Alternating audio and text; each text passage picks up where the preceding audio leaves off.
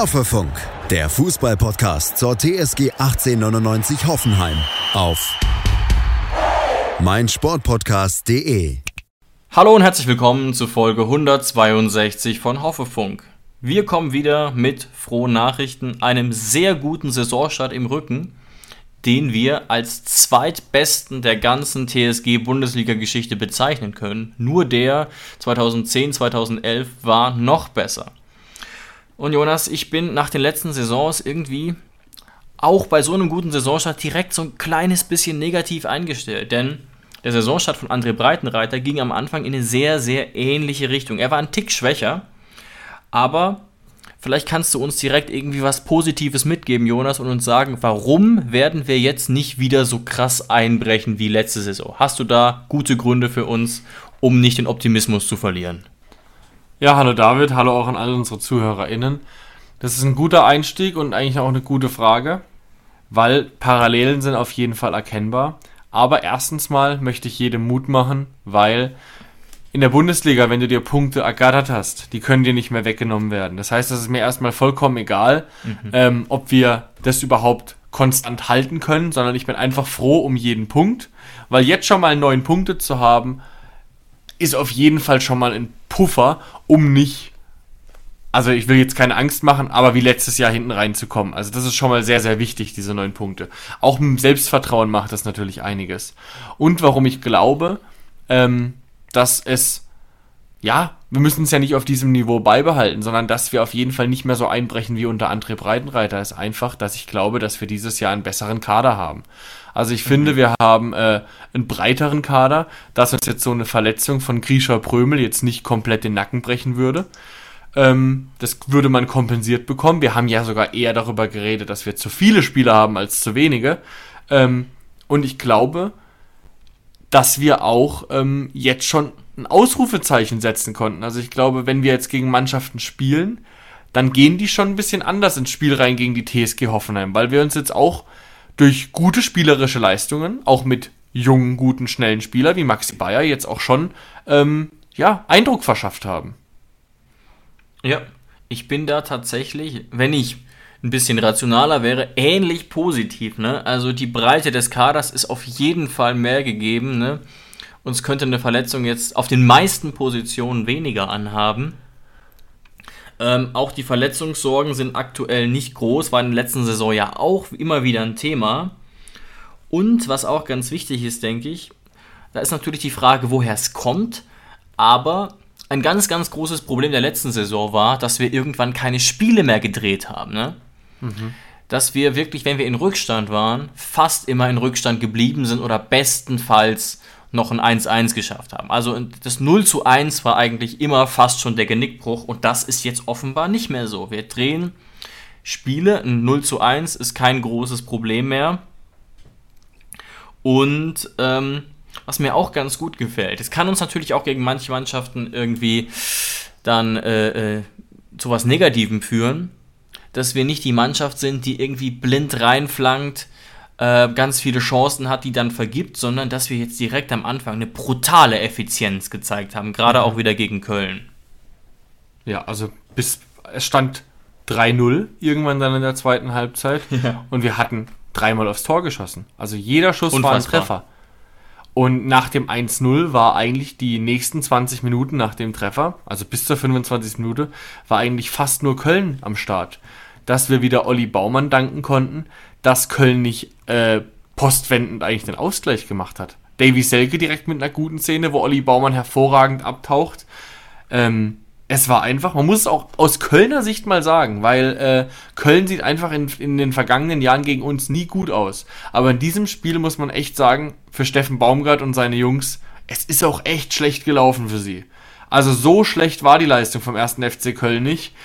Ähm, da wäre mehr drin gewesen. Aber es ist einfach schlecht gelaufen. Wir haben unsere Chancen eiskalt genutzt. Wir haben uns in einen Rausch gespielt und auch an einigen Momenten auch Glück gehabt natürlich.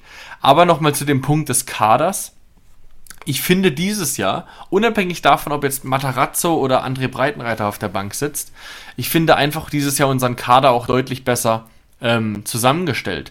Also ich finde, wir haben verschiedene Spielertypen im Petto, ähm, um auch auf Spiel, verschiedene Spiele überhaupt reagieren zu können.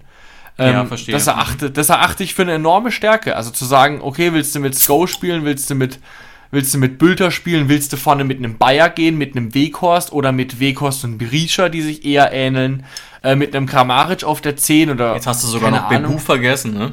mit Bebu, Der nochmal genau, ganz, also was wir haben, ganz anderes reinbringt, absolut. ja, wir haben einfach zahlreiche Möglichkeiten dieses Jahr, die Mannschaft so aufzustellen, dass es auf den Gegner passt. Da gehört natürlich ein Trainer dazu, der das dann auch vernünftig analysieren kann. Aber wenn wir den haben, und ich sage jetzt einfach mal, dass wir den haben, ähm, dann macht es den Job für ihn natürlich mit diesem Kader deutlich einfacher. Ja, absolut. Würdest du in dem Zusammenhang, das habe ich häufiger auch mal gesehen, von einem glücklichen Sieg für uns sprechen oder waren wir dann doch die bessere Mannschaft? Wie ist da deine Einschätzung? Nee, ich würde nicht sagen, dass es ein glücklicher Sieg war, ähm, weil einfach Köln auch zu wenig aus den Chancen gemacht hat. Also die meisten Aktionen waren dann doch keine Hochkaräter, die meisten Aktionen waren Schüsse aus sehr spitzem Winkel oder aus der Distanz. Klar, Köln auch war das lange Tor Zeit selbst, ne? Olli Baumann mit einer Ja. guten Leistung, aber das Tor selbst hält er in der Regel, ne? Da war er nicht zu 100% da vielleicht. Genau. Natürlich nicht zuletzt aufgrund des Spielstands, wie es schon stand, aber ich habe keine Millisekunde gebraucht, um diesen kleinen Patzer Olli Baumann direkt zu vergeben. Weil Olli Baumann ist der Grund, warum wir überhaupt viele, viele Punkte überhaupt gewonnen haben in den letzten Jahren. Ähm, deswegen darf auch einem Olli Baumann sowas passieren, ohne dass ich auch nur eine Sekunde drüber nachdenke. Ähm, ob das irgendwie ein Patzer oder sonst was von ihm war. Da merkt man einfach, Olli Baumann ist auch nur ein Mensch und es ist vollkommen in Ordnung. Klar, er hätte bestimmt auch gern zu Null gespielt, aber sei es drum. Ähm, ja. Ja. Und was ich jetzt auch für den Saisonstart und ich glaube, um mal vorwegzugreifen, was irgendwann das Problem dieses Jahr wird. Also der, der Schlüsselpunkt in diesem Jahr wird, wenn ungefähr in der Mitte der Saison, wenn die Spiele sich häufen und sich eine Startelf etablieren sollte. Ähm, dass aus diesem Konkurrenzkampf, wo ich jetzt hundertprozentig der Meinung bin, der Konkurrenzkampf beflügelt uns. Also wenn Bülter reinkommt, wenn Sko reinkommt, die wollen beide Topleistung bringen. Auch ein Weghorst will sich gerade in die Startelf spielen, ein Maxi Bayer natürlich. Ein Berisha gibt alles, wenn er kommt. Der Konkurrenzkampf beflügelt uns. Wenn wir aber in Richtung 17., 18., 19. Spieltag kommen, da kommt der Schlüsselmoment. Schafft es Pellegrino Matarazzo, durch Teambuilding-Maßnahmen so eine Einheit zu schaffen, dass es nicht zu stumm kommt oder alle Spieler bei Laune zu halten. Dass er auch sagt, auch die Auswechselspieler sind wichtig. Und da können wir wirklich gespannt sein, ähm, wie sich das entwickelt. Ja, man muss jetzt ja auch sagen, beim Spiel gegen Köln war Akpo nicht im Kader, der sicherlich auch seine Minuten will. Das heißt, der ähm, hätte Anspruch auf die Minuten und außerdem hat Scholloy und Bebu keine einzige Minute erhalten, was auch krass ist. Ne? Das kann man sich gemessen an den letzten Jahren gar nicht vorstellen, dass solche Spieler dann, obwohl wir ähm, fünfmal gewechselt haben, keine Minute auf dem Platz standen. Ähm, das ist auch relativ hart, ne? Und da ist vielleicht auch Attila Scholloy ein gutes Beispiel, auch darauf bezogen, was du gerade gesagt hast. Dazu wurde nämlich Matarazzo heute bei der PK gefragt, weil ihm ja in diesem Fall Vogt quasi den Platz geklaut hat. Und er hat es natürlich relativ diplomatisch gesagt, aber er hat im Prinzip gesagt, ja, Vogt hat es besser gemacht. Das war im Prinzip das, was äh, Matarazzo gesagt hat. Und hat auch so ein bisschen anklingen lassen, warum Kevin vielleicht in den Spielen davor jeweils 45 Minuten draußen saß manchmal. Dadurch, dass er ihn nämlich explizit gelobt hat für eine starke Strafraumverteidigung, ähm, hat er quasi gesagt, dass ihn das vorher offenbar so ein bisschen gestört hat, vielleicht im Training, dass da andere vielleicht den, den, die Nase vorne hatten. Aber aufgrund seiner Aussagen gehe ich fest davon aus, dass wir mit Kevin starten werden und nicht mit Scholloy, weil er eben auch meinte, an Scholloy gerichtet, dass er sich jetzt noch ein bisschen weiterentwickeln müsse und dann wieder seine Chancen erhalten werde und dann natürlich ähm, seinen Stammplatz wieder bekommen könnte. Und ja, es hat jetzt ja auch ganz gut funktioniert, aber gerade eben diese Dreierkette ist ja so ein Problembereich, ne? Ich persönlich könnte mir gut vorstellen, dass es mit Brooks, Vogt, und Kabak klappt. Aber was ist dann mit Scholloy und Akbo? Ne? Und dann haben wir direkt den ersten Härtefall auf diesen Positionen. Weil du kannst in der Dreierkette nicht so permanent durchrotieren. Ach so, und wir haben jetzt nur noch, sogar noch einen Socki, der eingewechselt Ja. wurde und es jetzt gegen Köln war vielleicht auch nicht Anspruchs, der anspruchsvollste Gegner, aber absolut fehlerfrei mal gemacht hat. Ist gar nicht negativ aufgefallen. Null. Genau, also hat auch über 20 Minuten bekommen. Auch mhm. in Socki macht sich zu Recht Hoffnungen auf Einsätze dieses Jahr. Ja. Ähm, das heißt, wir haben eigentlich sechs Top-Leute für drei Plätze. Und das, obwohl wir eigentlich nur in, äh, ja, in zwei Wettbewerben vertreten sind. DFB-Pokal klammer ich da immer ein bisschen aus. Ähm, ja, aber ich bin da, ich bin da bei Matarazzo, dass ich nicht darüber nachgedacht habe vor dem Spiel, ob ein Vogt spielt. Bei mir war die Frage Kabak oder Choloy. Und ich dachte eigentlich, dass Choloy spielt. Weil Choloy hat es gegen Wolfsburg gut gemacht und wir haben gegen Wolfsburg War eigentlich gewonnen. okay, ja, stimmt. Mhm. Und er hat sich trotzdem dafür entschieden, auf dieser Position Kabak seinen Stammplatz zurückzugeben.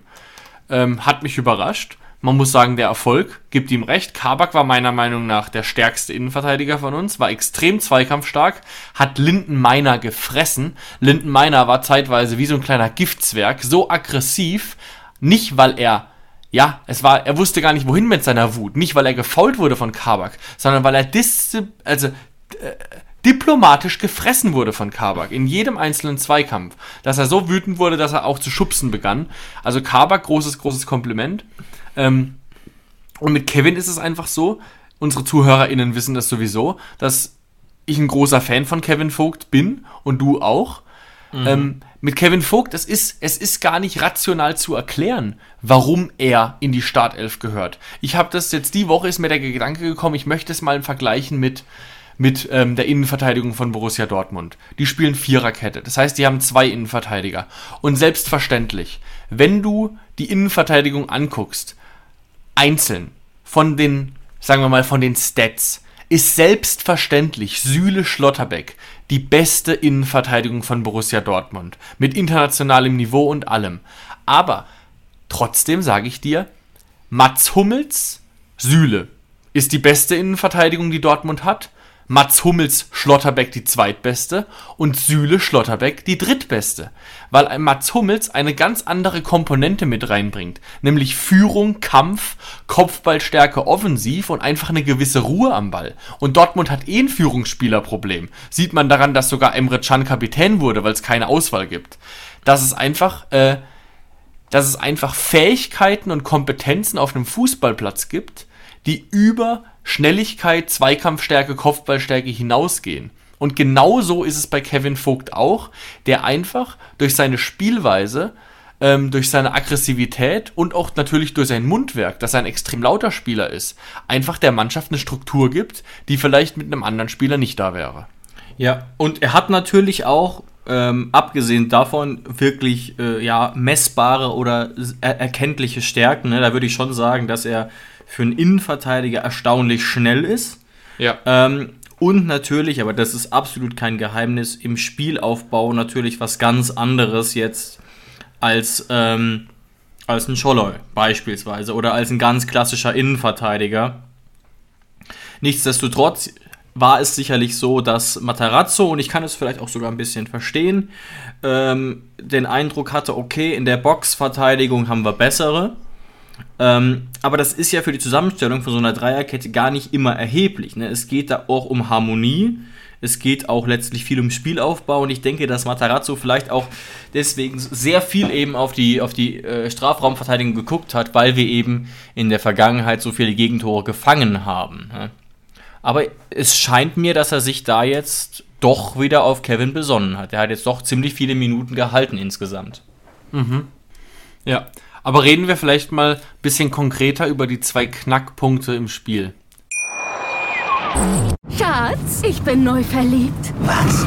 Da drüben. Das ist er. Aber das ist ein Auto. Ja, eben. Mit ihm habe ich alles richtig gemacht. Wunschauto einfach kaufen, verkaufen oder leasen. Bei Autoscout24. Alles richtig gemacht. Hey, Malte Asmus von meinsportpodcast.de hier. Ab März geht's weiter mit unseren 100 Fußballlegenden. Staffel 4 bereits. Freut euch auf Zlatan Ibrahimovic, Michel Platini, Cesar Luis Minotti, Paolo Maldini, um nur mal vier zu nennen. Und bis wir mit der vierten Staffel kommen, hört doch einfach noch mal rein in die bisherigen drei Staffeln. Ronaldinho, Sepp Meyer, Gary Lineker, Lothar Matthäus und viele weitere warten da auf euch. 100 Fußballlegenden. Jetzt. Überall, wo es Podcasts gibt. Aber reden wir vielleicht mal ein bisschen konkreter über die zwei Knackpunkte im Spiel. Ja. Was glaubst du, was hat es mit dem Spiel gemacht, ähm, dass wir wirklich in der 49. Sekunde mitten in das, mitten in die Kölner Feier, die hatten ja auch dieses 100-jährige Jubiläum, dass wir mitten in die Kölner Feier plötzlich, wo sie noch eine Choreo hatten, diesen, dieses Tor reingestochen haben. Glaubst du, dass das das Spiel fast schon entschieden hat im Kopf? Ich glaube schon, dass es gerade auch vielleicht gegen Köln in eine riesige Rolle spielt, gerade auch deswegen, weil ich Köln im Vergleich mit ganz, ganz vielen Bundesliga-Teams als ziemlich schwach mit Ball einschätze, auch aufgrund einfach des Spielermaterials, das sie zur Verfügung haben. Und eben sie ja dann eben ein Spiel auch aufziehen mussten in gewisser Weise, das ihnen gar nicht so liegt. Ähm, also Köln ist schon auch eine Mannschaft, die vielleicht noch lieber als die meisten in der Bundesliga erstmal eine Weile vielleicht das 0-0 halten wollen. Ähm, und auch ganz ordentlich eigentlich tief stehen können. Jetzt muss ich aber trotzdem sagen, ne, du hast es eben auch schon erwähnt, dass Köln trotz des permanenten Rückstands, abgesehen von diesen 49 Sekunden, wirklich ein ordentliches Spiel gemacht hat. Das war wirklich absolut keine fußballerische Klasse. Das waren auch absolut keine Großchancen im eigentlichen Sinne. Aber da wurde wirklich sehr, sehr viel reingeworfen. Ähm, und dann fällt ja schließlich auch noch das Tor.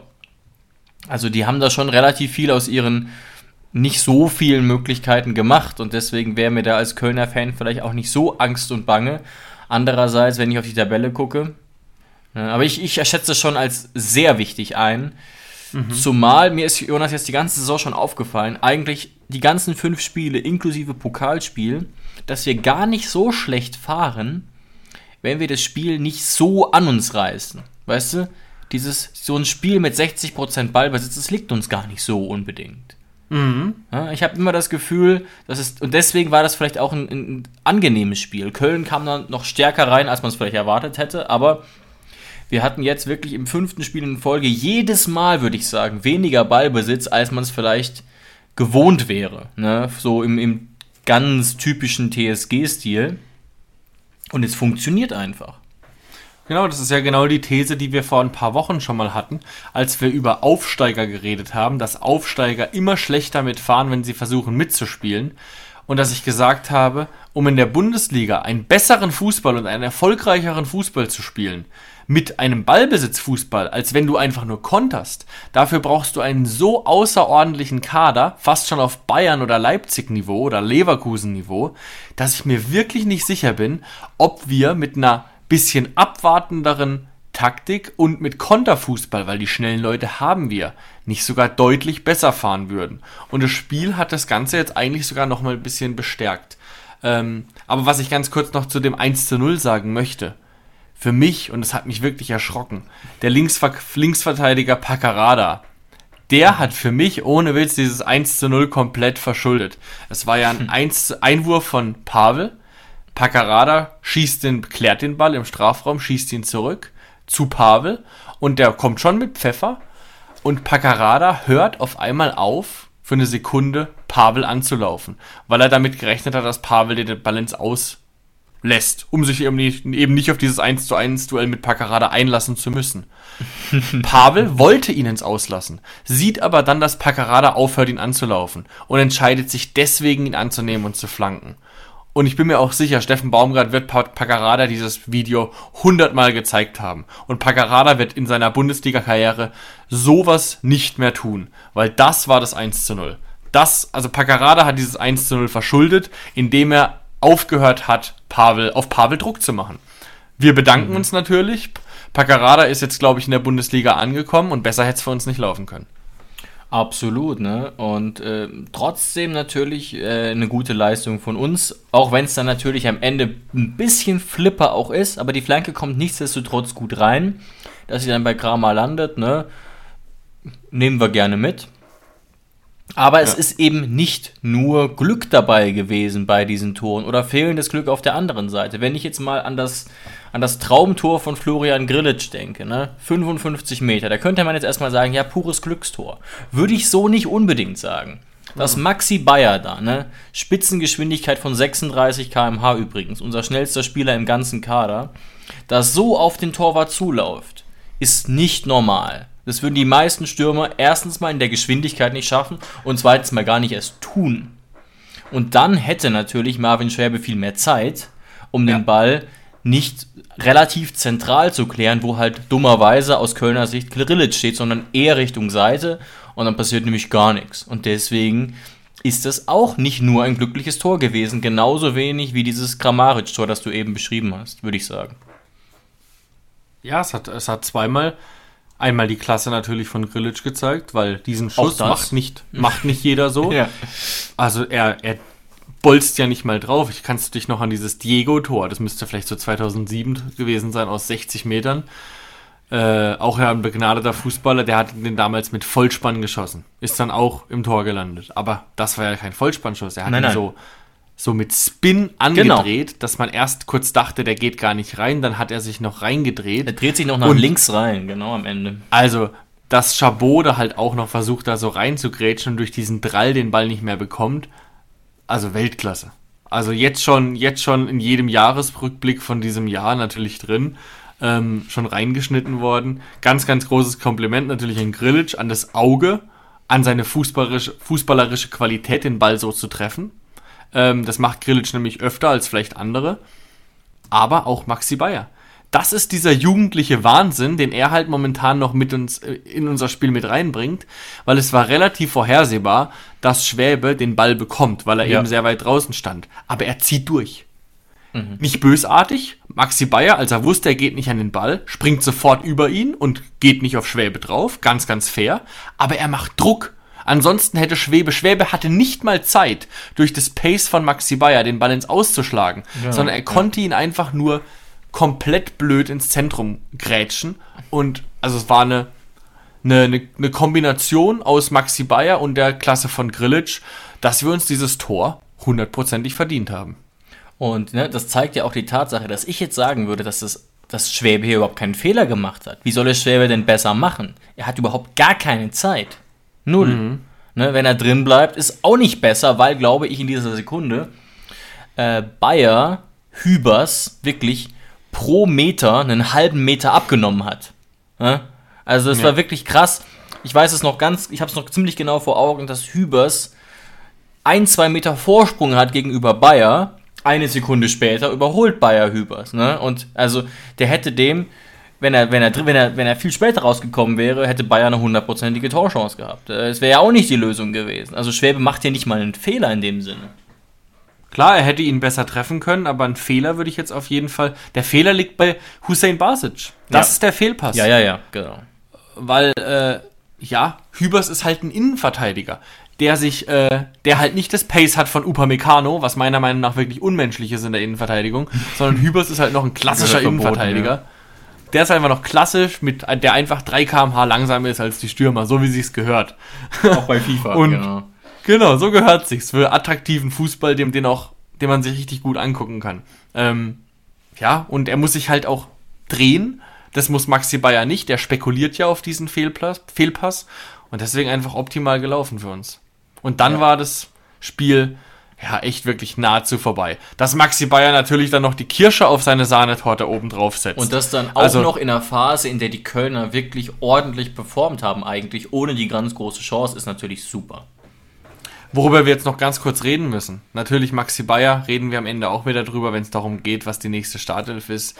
Ich glaube, da, da langweilen wir jetzt jeden, wenn wir wieder sagen, dass es einfach Weltklasse ist, was er da momentan spielt. Aber war das Tor von Maxi Bayer nicht direkt im Gegenzug von dem nicht gegebenen Elfmeter nach dem Handspiel von Weghorst? Ich glaube nicht unmittelbar, aber es kann Aber- sein, dass dazwischen gar kein Ball im Aus war oder so, ja? Ja, ja. Was sagst du dazu, zu dem, zu dem Weghorst-Hand? Also ich sage erstmal dazu, was der Schiedsrichter dazu gesagt hat. Ne? Der macht ja danach auch eine Geste, die vielleicht ein bisschen schwer zu verstehen war. Hat, es gab ja auch Kontakt zum Kölner Keller. Und er sagt quasi, naja, natürliche Körperhaltung, Stützhand. So würde ich das jetzt mal interpretieren, was er da den Kölnern gezeigt hat. Und wenn man jetzt davon ausgeht, und das steht ja eigentlich immer noch so in den Fußballregeln, dass es eigentlich ja gar nicht um die Vergrößerung der Körperfläche geht. Das ist ja immer so zwar das Kriterium, aber das ursprüngliche ist ja Absicht. Ne? Also die Hand muss irgendwo sein. Das ist im Fußball einfach so. Irgendwo muss die Hand sein. Und ähm, vor diesem Hintergrund ist es zumindest auf jeden Fall kein absichtliches Handspiel.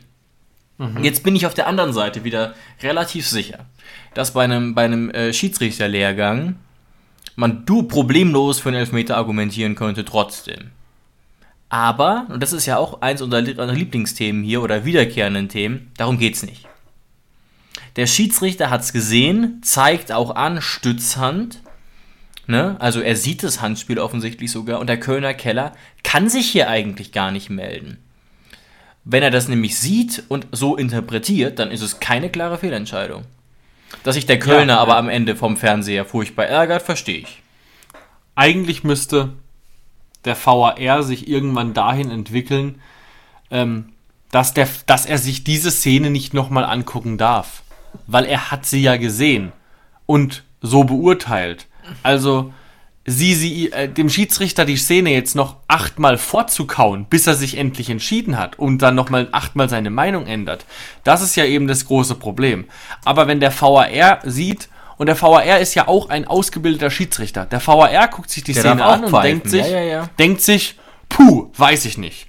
Und in dem Moment, wo der VAR sich sagt, man kann beides entscheiden, hat meiner Meinung nach, und das ist, glaube ich, die Perspektive langfristig für den Fußball, um die Pausen wieder zu verringern und den Fußball trotzdem modern zu halten, muss der VAR sagen, Kumpel, war eine 50-50-Entscheidung, alles gut, weiter geht's, weil du hast es so entschieden.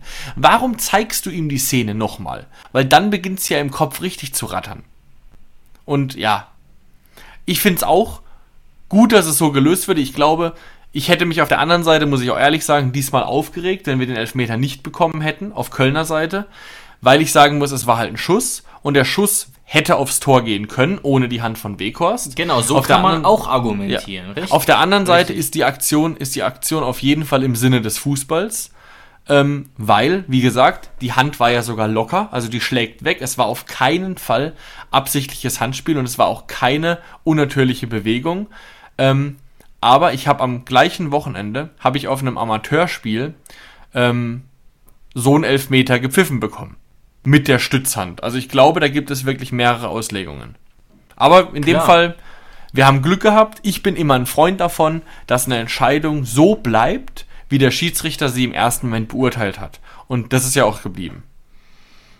Ja, und das ist natürlich sehr schwierig. Wobei man natürlich theoretisch ne, für diese Situation der Stützhand, die glaube ich gar nicht so selten auftritt, auch gerade ähm, am Flügel, ne, bei einer Flanke oder so, also wo, der, wo die Flanke dann flach kommt statt hoch als, als, als Pass, da könnte man theoretisch schon eine einheitliche Lösung für finden. Aber auch da ist es wieder, ne, wenn du jetzt die Stützhand bewegst, ist es ja auch wieder ganz eindeutig. Aber gut, klar, das sieht man. Dekost wollte sich mit dieser Hand aufstützen, die Hand ist locker.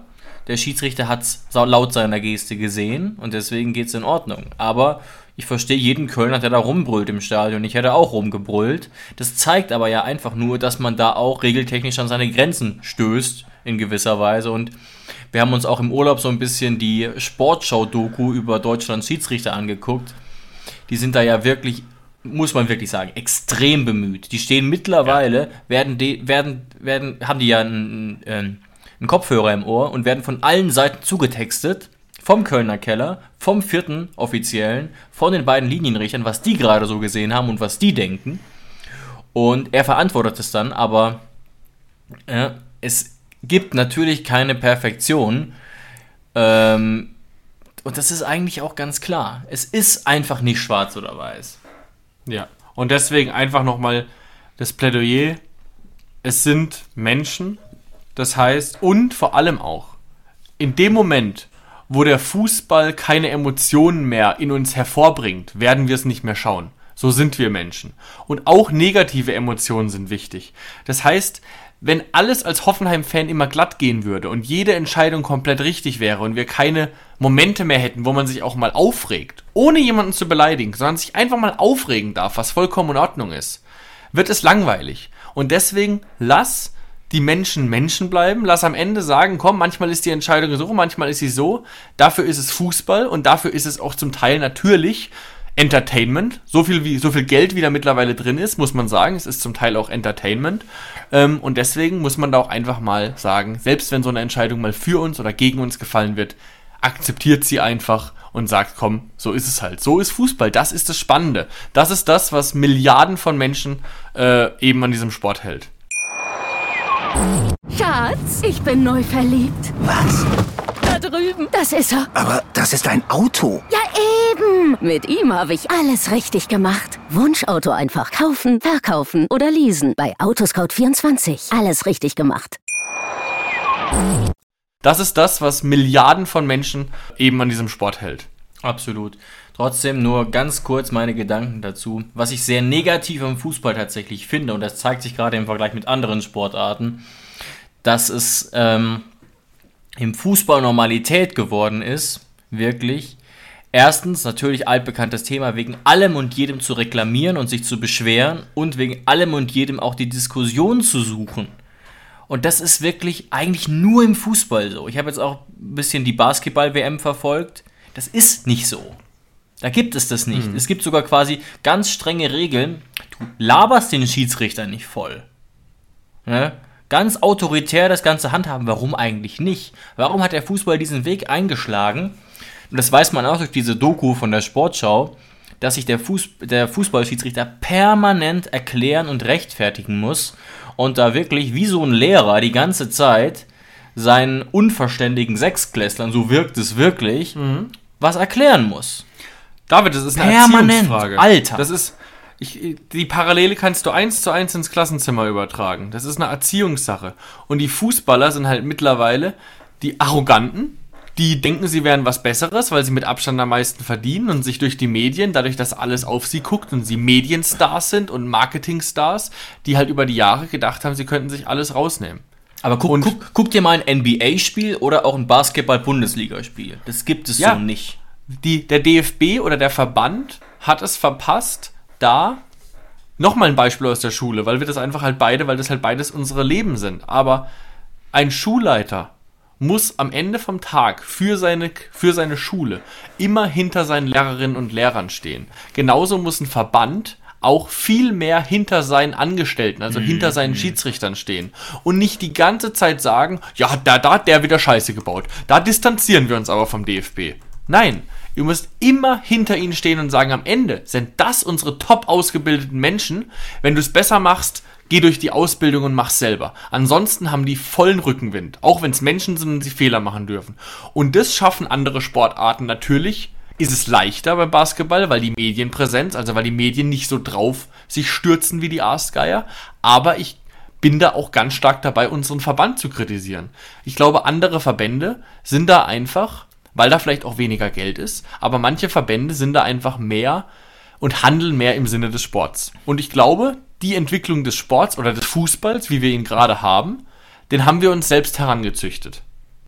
Und es ist ganz, ganz schwer, das wieder umzudrehen. Ja, ja. Aber ich, ich habe wirklich das Gefühl, ne, dass ich bin da wirklich überhaupt nicht für eigentlich, aber dass gerade in diesem Bereich die Fußballer wirklich so verzogen sind, von der Jugend her, den Schiedsrichter voll zu labern, jetzt gar nicht zu beleidigen, das meine ich gar nicht.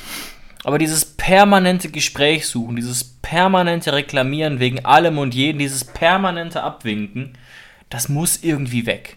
Das, mhm. ist, das vermittelt auch keine gute Botschaft. Und wie gesagt, der Vergleich mit dem Basketball war so krass und auch der Vergleich mit dem Handball teilweise. Ne? Handball ist jetzt ja wirklich kein eleganter, eleganter Sport für elegante Leute, zumindest nicht zwingend.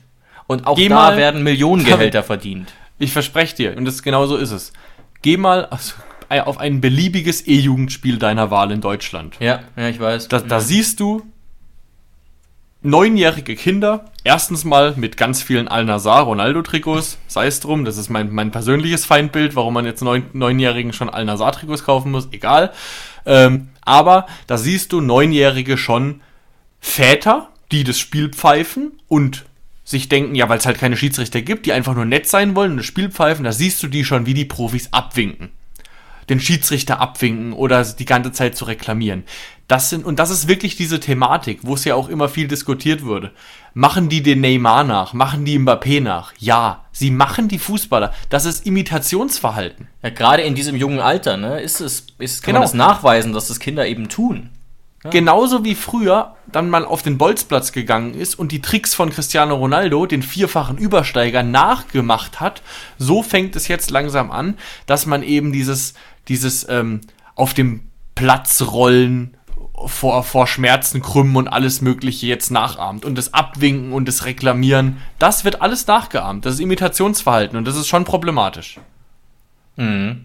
Ja, ja, guter Gedanke. Ich finde es halt nur schade, ne, dass wir da wirklich anders abgebogen sind als andere Sportarten. Ähm, ja, wie gesagt, in anderen Sportarten gibt es eine klare Geste vom Schiedsrichter. Ne? Da wird klar gezeigt, Stopp. Und dann weiß der Spieler, okay, wenn ich jetzt weiter diskutiere, kriege ich zwei Minuten. Ne? Sofort. Und natürlich will er keine zwei Minuten kriegen. Aber es gibt hier sicherlich, ich glaube, wir, wir, wir wechseln gleich nochmal kurz zum Köln-Spiel, aber es gibt da sicherlich auch Ausnahmen. Ne? Hat man auch in dieser Doku gesehen, so ein Dennis Eitekin kriegt es sehr, sehr gut hin, finde ich. Auch dieses Kommunikative, auch damit umzugehen, wenn Spieler abwinken, wenn Spieler auch mal in einem gewissen Rahmen pöbeln. Aber das ist schon auch für den Schiedsrichter sehr anstrengend und sehr belastend und nimmt auch zumindest im Durchschnitt die Autorität vom Schiedsrichter weg. Und es funktioniert, das ist auch, das ist jetzt was anderes als im Klassenzimmer. Aber im Fußball funktioniert es ja eigentlich nur, wenn der Schiedsrichter schon eine große Autorität hat. Aber ich finde, dass ein Schiedsrichter im erwachsenen Profisport sich eben diese, ja, diese Autorität, die sich ja ein Aitekin verdient und andere eben nicht bei den Profis, die muss er sich doch gar nicht verdienen. Er ist der fucking Schiedsrichter. Eigentlich müsste also, er sich, ja genau, eigentlich nicht. Also respektier ihn, verdammte Scheiße. Du bist Profi und wenn der Schiedsrichter, der vom DFB, von dem oder vom, von der DFL, von dem Verband, von dem du teilweise bezahlt wirst und profitierst, von das ist der quasi der Verantwortliche, der das für dich pfeift. Und wenn der sagt, es läuft so und du dann dann dann hau dem eine gelbe Karte rein. Ich bin ich wäre viel viel schneller dabei den Spielern für jegliches reklamieren und für auf den Schiedsrichter hin draufstürmen und Kopf an Kopf mit dem zu stehen. Ich würde gelbe Karten schmeißen, das würdest du gar nicht. Also das könntest du gar nicht glauben, würde ich den gelben Karten geben. Ja, ja, und da haben sich wirklich teilweise Sachen eingebürgert, die so gar nicht gehen. Ähm, und die dann aber auch nicht reklamiert werden. Und was ich zum Beispiel sehr gut fand, das haben sie immerhin relativ konsequent durchgezogen, Ball wegschießen. Gelbe Karte. Aber das ist nur ein ganz kleiner Schritt und da könnte man ansetzen. Aber gut. Und ich, wir kamen jetzt, glaube ich, nur darauf, eben von dieser Doku, wo ich auch wirklich trotz der ganzen Fehler, trotz der Tatsache, dass wir uns auch über den VAR aufregen und so weiter, man nach dieser Doku einfach nur denkt, um Gottes Willen, ich will auf keinen Fall Schiedsrichter sein. Auch wenn die pro Spiel, glaube ich, 5000 Euro bekommen, plus mindestens 60.000 Grundgehalt pro Jahr, was natürlich viel weniger ist als ein Fußballprofi. Ja. Aber hätte ich gar keinen Bock. Ne? Teilweise hat man dann gehört, es gab Polizeischutz, Morddrohungen und so weiter nach irgendwelchen Fehlentscheidungen gegen den oder ma- mutmaßlichen Fehlentscheidungen gegen den BVB und Frankfurt oder was weiß ich. Ja, Furchtbar. und mal ein bisschen aus dem breiten Sport. Durch diese Entwicklung, durch uns alle, die die Schiedsrichter so fertig machen, mal aus dem Vereinssport, aus dem Breitensport, dem Amateursport. Ich kann es euch sagen aus erster Hand, keine Sau will mehr Schiedsrichter machen. Die Vereine suchen Hände ringend um irgendwelche Leute, die das machen wollen. Was ist das Ende vom Lied? Äh, nur noch schlechte Leute machen es, dann machen es viel, viel weniger. Das heißt, um am Ende ein guter Schiedsrichter zu werden, ist viel, viel einfacher. Also das Selektionsverfahren läuft nicht mehr so wie früher ab. Und am Ende haben wir in 20 Jahren schlechtere Schiedsrichter in der Bundesliga als jetzt. Weil es einfach nicht mehr die Auswahl gibt, weil irgendjemand muss es ja machen. Deswegen einfach mal einen Gang runterfahren, aufhören, Menschen zu beleidigen, dafür, dass sie in ihrem Job Fehler machen, weil egal wo ihr arbeitet, in eurem Leben, ich glaube nicht, dass ihr wollt, dass die ganze Zeit eine Kamera dabei ist. Denkt da mal an euch. Wenn bei euch die ganze Zeit eine Kamera dabei wäre, glaube ich, macht jeder von uns in seinem Job Fehler. Ähm, und der Schiedsrichter, der, der wird da halt sofort äh, dafür geköpft jedes Mal. Ja, ja, guter Gedanke auch, ja. Das stimmt eigentlich. Na gut, ähm, schwieriges Thema und ne, wie gesagt, ähm, wir sagen auch gar nicht, dass hier alles richtig gemacht wurde. Aber zumindest kann man die Entscheidungen, wenn man die Vereinsbrille absetzt, in gewisser Weise nachvollziehen. Und ne, wir vertreten ja generell die Meinung, wenn der Videoassistent keine klare Fehlentscheidung sieht, auf den ersten Blick, dann lass bitte weiterlaufen im Zweifel, weil nichts ist peinlicher, als bei einer 50-50-Sache sich dann ins Gegenteil umzuwenden. Finde ich zumindest. Das macht es irgendwie unglaubwürdig und irgendwie auch wahllos. Und mhm. ja, dann hoffen wir mal, dass diese Entwicklung wirklich eintritt und reden noch einige wenige Minuten über unser Spiel übermorgen. Wir spielen gegen Union Berlin, eine Mannschaft, die hoffentlich ein bisschen müde ist vom Duell gegen Real Madrid ähm, und die, das ist jetzt eigentlich meine erste Frage an dich, Jonas, womöglich einen Fehlstart hinter sich hat. Ja? Findet mhm. sich jetzt im Tabellenmittelfeld wieder. Es gab eine Niederlage gegen Wolfsburg und sie haben sich ja massiv verstärkt. Denkst du, oder würdest du mitgehen, das schon als Fehlstart oder kleinen Fehlstart zu bezeichnen? Nee, weil ähm, ich würde so einsteigen wollen. Herzlich willkommen zur Vorberichterstattung gegen den wildesten Kader der Bundesliga. Ich glaube, da sind wir uns einig. ja. Ja, Gosens Aber neu dabei, Fofana, ja. Toussaint, Volland, Aronson. Bonucci.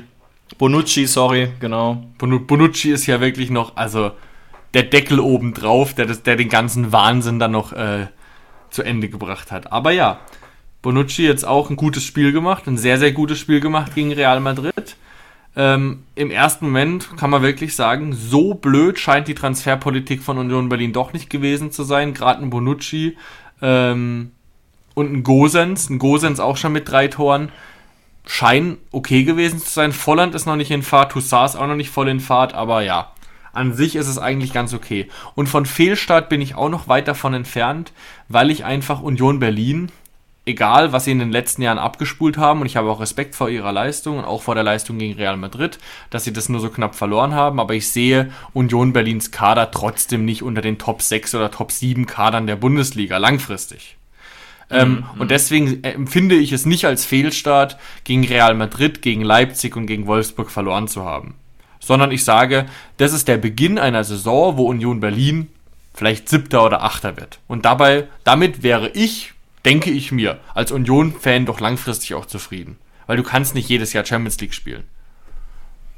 Ja, das stimmt. Okay. Also ich verstehe deine Argumentation. Ich würde es trotzdem wahrscheinlich als kleinen Fehlstart bezeichnen. Auch vor dem Hintergrund, dass man ja bis jetzt noch gar nicht diese massive Doppel- und Dreifachbelastung hatte. Das beginnt ja jetzt mhm. erst in dieser Woche. Ne? Das heißt, das Wolfsburg-Spiel hatte damit noch nichts zu tun.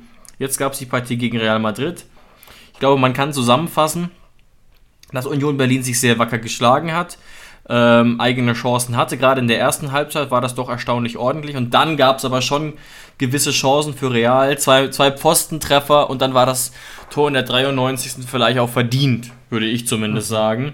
Ähm, wenn natürlich auch maximal bitter für sehr stark kämpfende Unioner. Mhm. Und äh, die Frage wird dich jetzt nicht überraschen. Ist das jetzt ein Vorteil für uns? Ne? Die Mannschaft muss müder sein als wir. Und vielleicht ist es auch sogar so psychisch so der erste minimale Knacks.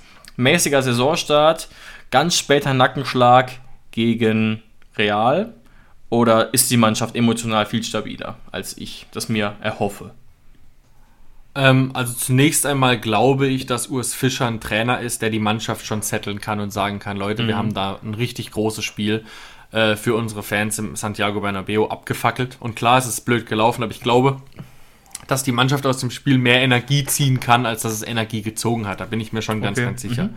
Und auch gerade mit einem Bonucci, äh, ich glaube, das ist schon auch unabhängig davon, ob er noch der Spieler ist, der er mal war. Ich glaube, der kann die Jungs dann das schon einordnen lassen, was sie da geleistet haben gegen Real Madrid. Was das, äh, das Physische angeht, ganz klar, Ermüdungserscheinungen wird es geben. Das, hat, äh, das hat auf, war auf jeden Fall anstrengend gegen Real Madrid. Ähm, ja. Aber was für mich bei Union Berlin einfach der Schlüssel ist, des gesamten Kaders, ist die verdammt starke Dreierkette. Ähm, mit Diogo Leitch, Doki und in der Mitte normalerweise Knoche der jetzt ja verletzungsbedingt ausgefallen ist, da war Bonucci in der Mitte. Ähm, das ist für mich das Zentrum des Unioner Kaders und auch der Schlüssel zu ihren starken Leistungen. Ähm, und da wird es ganz, ganz schwer für uns sein, ähm, durchzukommen und wovor ich auch großen Respekt habe vor dem Duell gegen Union Berlin, ist, dass wir auswärts spielen. Also ich habe vor Ja. der Energie der alten Försterei und vor Union Berlin, vor den eigenen Fans, einfach schon Bammel und habe das Gefühl, ähm, dass wir da immer in letzter Zeit schlecht aussahen oder beziehungsweise weiß, dass wir da in letzter Zeit immer schlecht aussahen und gehe deswegen auch ganz klar mit der Aussage, ich wäre trotz unserer sehr, sehr guten Form mit einem Unentschieden in Berlin zufrieden. Ja, das kann ich absolut verstehen. Berlin wirklich sehr unangenehm, gerade gegen den Ball, wird uns wenig Räume zugestehen. Und ja, auch die Bilanz ist jetzt nicht so doll. Wir haben zwar das letzte Spiel gewonnen, am 33. Spieltag der letzten Saison, aber ansonsten, ne, dafür, dass Union Berlin gerade ja in den ersten Saisons gar nicht so viel Geldmittel zur Verfügung hatte, ist es schon krass, dass wir in acht Spielen gegen Union nur zu drei Siegen kamen. Und es gibt natürlich auch tatsächlich ähm, diese Heimstärke der Unioner. Ne? Und Ja. ne, jetzt kommt vielleicht noch dazu, bevor, äh, vor diesem Spiel am 20. Mai 23 haben wir sechs Spiele in Serie, oder waren es fünf? Moment, fünf Spiele in Serie nicht gewinnen können gegen Union. Das ist ja gerade so die Phase, in der Union dann merklich besser geworden ist zwischen Ja. 2020 und 2022. Da gab es dann nicht mehr viel Positives für uns äh, Genau. mitzunehmen. So wie Köln eben ein Gegner ist, der uns sehr liegt, ist Union Berlin in den letzten Jahren ein Gegner, der uns eben nicht liegt.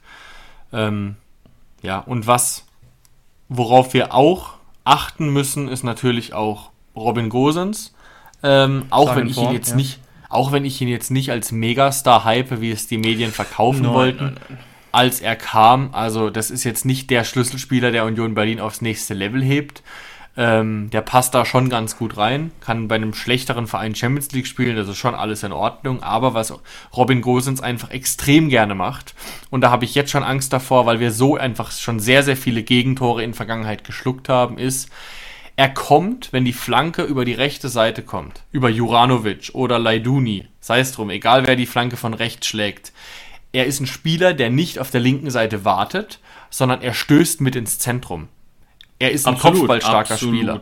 Und es passiert ganz, ganz oft, vielen Verteidigungen, die Robin Gosens, gerade auch mit dem Doppelsturm von Union Berlin, da hast du eh eine Menge zu tun mit Becker, Behrens und so weiter, die zu decken. Wenn ein Gosens dann aus dem Rücken einwandert, dann die Orientierung nicht zu verlieren und Robin Gosens zu decken. Also da bitte die Bitte an Matarazzo und sein Team, der Mannschaft Laufwege zu zeigen von Robin Gosens, was passiert. Das wird die Aufgabe von Pavel sein, mitzugehen, wenn ein Robin Gosens seine Position verlässt und den Ball einnicken möchte, weil das wird er auf jeden Fall versuchen. Ja, spannend, ja. Es ist auf jeden Fall eine gute Beobachtung. Auch natürlich in Kevin Behrens, nicht ungefährlich, auch ähm, körperlich ähm, zu beachten und sicherlich auch ein Mann, bei dem diese Entwicklung sicherlich etwas überraschend kommt. Vor ganz wenigen Jahren noch in Sandhausen gespielt, bis 2021. Da jetzt auch nicht der allerauffälligste, ne? Und jemand, der erstmal ja, vielleicht gar nicht so gefährlich wirkt und sich jetzt irgendwie den Stammplatz da erobert hat, völlig zu Recht. Vielleicht noch ganz, ganz kurz zum Ende. Gucken wir mal auf uns. Was können wir vielleicht gut machen, um es Union möglichst schwer zu machen? Ich habe da zum Beispiel eine Frage mir aufgeschrieben, über die wir letzte Woche, äh, vor zwei Wochen schon mal geredet haben. Sko hat er jetzt den Platz von Bülter erobert. Er hat, würde ich sagen, eine mittelmäßige Leistung gebracht. Nicht gut, nicht schlecht. Er hing auch so ein bisschen in der Luft. Sollte jetzt ein Bülter ran dürfen gegen seinen Ex-Club oder ist Sko jetzt ähm, hier der richtige Mann? Das finde ich zum Beispiel eine, eine spannende Frage. Und reden müssen wir vielleicht auch noch über die Position von Grisha Prömel, der mir jetzt leider zum fünften Mal in Folge nicht schlecht gefallen hat. Aber ich erkenne den Grisha Prömel von letzter Saison nicht wieder. Ne? Ich habe auch geguckt, ich habe die Zahl gerade nicht vorliegen. Unfassbar wenig Ballkontakte insgesamt. Ähm, natürlich gerackert, aber eben quasi gar keinen Einfluss auf den Spielaufbau erkennbar. Und wir haben halt jetzt einen Anton Stach zum Beispiel. Das sind so die zwei Positionen, die mich jetzt noch interessieren würden. Wie sieht's aus mit Stach versus Prömel und Sko versus Bülter? Sko spielt. Sko war nicht schlecht genug in diesem Spiel, äh, um gebencht zu werden. Dafür war er einfach davor zu gut. Ähm, Und Bülter hat sich jetzt auch nicht so in den Vordergrund gespielt, dass er den Platz auch wieder bekommen sollte. Das heißt, wenn er nach dem Leistungsprinzip folgt, ist hat Sko einfach momentan die Nase vorne. Ähm, Gehe ich auch ganz stark davon aus. Ähm, und zu Prömel Stach, ich fände es sportlich verständlich, jetzt Stach die Chance zu geben. Ich glaube, er wird es trotzdem nicht tun. Einzig und allein deshalb, weil Stach ein neuer, psychologisch, weil Stach ein neuer Spieler ist, der noch nicht sauer wäre. Der muss sich erst in seinem neuen Umfeld eingewöhnen, der wäre noch nicht sauer. Der verliert ja keinen Platz, der hatte ihn ja noch gar nicht. Der wäre noch nicht sauer, wenn er noch nicht spielt, weil die Mannschaft ja gewinnt. Wenn du einen Prömel jetzt schon bencht und den neuen reinbringst, kann das sein, dass das was mit Prömel macht, was du nicht mehr so schnell reparieren kannst. Ja, Deswegen gib ihm, Ja. Gib ihm noch ein bisschen Zeit, lass, gib ihm noch ein bisschen die Chance. Irgendwann später können die sich dann schon mal abwechseln, Stach und Prömel. Und natürlich wird dann auch irgendwann der Konkurrenzkampf ähm, eröffnet werden, ganz klar. Ist ein Leistungsprinzip am Ende.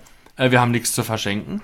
Aber ich glaube, aufgrund dessen, dass wir jetzt drei Spiele in Folge gewonnen haben, lass die Aufstellung so und wir werden eins zu eins mit der gleichen Aufstellung reinstarten wie gegen Köln. Interessant, ja. ja. Und damit Oder was würdest du zu der Problematik sagen? Würdest du einen Stach reinschmeißen, weil du ja sagst, Prömel gefällt dir nicht? ich verstehe dein Argument, auch gerade das Psychologische dahinter, aber ich denke, ich würde es tun. Bin mir da aber relativ unsicher. Was ich aber definitiv tun würde, und das wäre so mein letztes Statement für heute, das du ja gerade auch indirekt unterstützt hast, ich würde erneut tatsächlich Berisha keinen Startelfplatz geben lassen. Der war nach der Einwechslung erneut zu blass. Ähm, und ich würde erneut Weghorst und Bayer starten lassen. Warum Weghorst? Er hatte auch wieder offensiv jetzt keine ganz so glücklichen Momente, kein, perf- keine perfekte Bindung zum Spiel, keine krasse Torgefahr. Rackert aber erneut wie ein Blöder, verhindert ein Tor ne, durch diesen Kopfball.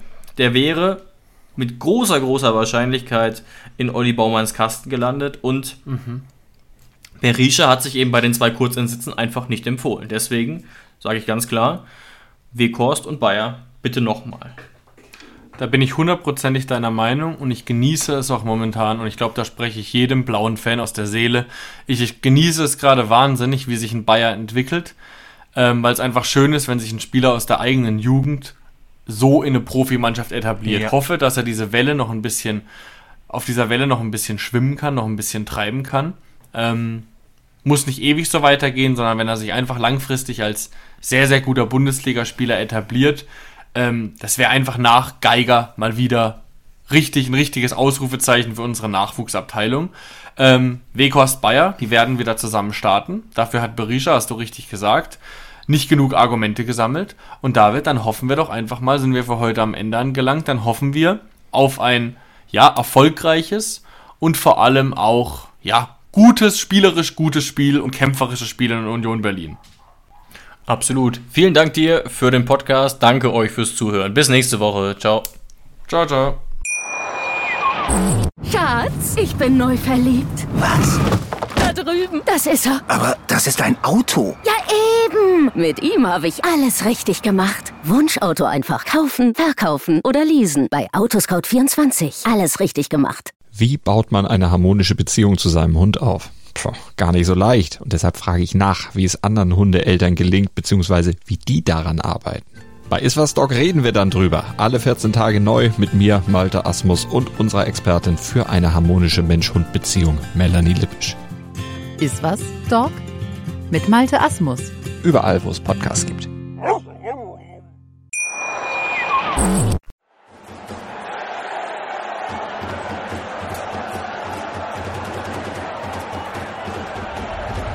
Hoffefunk, der Fußballpodcast zur TSG 1899 Hoffenheim auf meinsportpodcast.de. Schatz, ich bin neu verliebt. Was? Da drüben. Das ist er. Aber das ist ein Auto. Ja, eben. Mit ihm habe ich alles richtig gemacht. Wunschauto einfach kaufen, verkaufen oder leasen. Bei Autoscout24. Alles richtig gemacht.